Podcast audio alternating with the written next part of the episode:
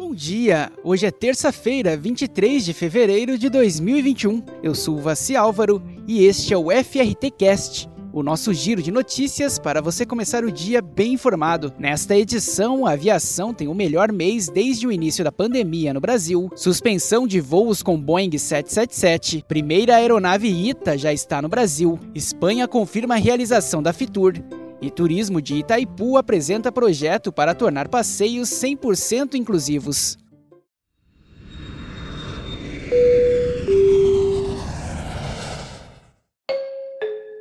A demanda por voos domésticos caiu 27,5% em janeiro deste ano, na comparação com o primeiro mês de 2020.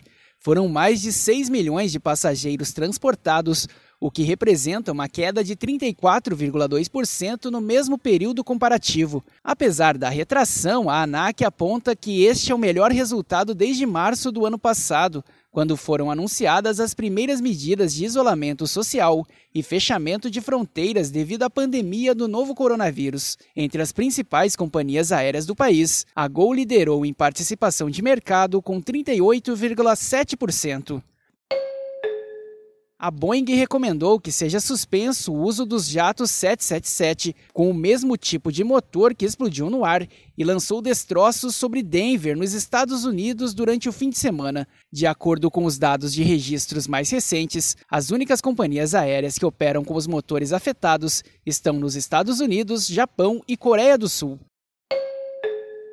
A primeira aeronave da frota da Ita Transportes Aéreos, nova empresa de aviação do grupo Itapemirim, chegou no último sábado ao Brasil. Trata-se de um Airbus A320, que pertencia a uma empresa espanhola e deixou de prestar serviços durante a pandemia. O primeiro voo comercial da empresa está marcado para 19 de março, apesar de ainda não ter divulgado as rotas que pretende fazer a companhia anunciou que vai atender os aeroportos de Guarulhos, em São Paulo, Confins, em Belo Horizonte, Galeão e Santos Dumont, no Rio de Janeiro, além de Brasília, Vitória, Curitiba, Florianópolis, Salvador e Porto Alegre.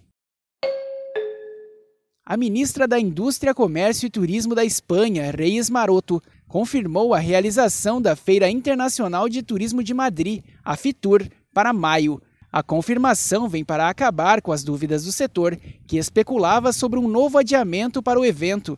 A feira, que ocorre tradicionalmente no fim de janeiro, está prevista para a semana de 19 a 23 de maio. O complexo turístico Itaipu vai tornar todos os passeios à usina binacional mais acessíveis e inclusivos, com a adoção de novas tecnologias, adaptação de espaços e capacitação dos atendentes para receber pessoas com deficiência ou com mobilidade reduzida. As ações contemplam deficiências de natureza física ou sensorial. A implantação será gradativa até 2024, com investimento estimado em 406 mil reais. E por hoje é só. O FRT Cast é uma produção da FRT Operadora. Acompanhe a gente pelas principais plataformas de conteúdo como Spotify, Deezer e Apple Podcasts. Amanhã tem mais. Até lá!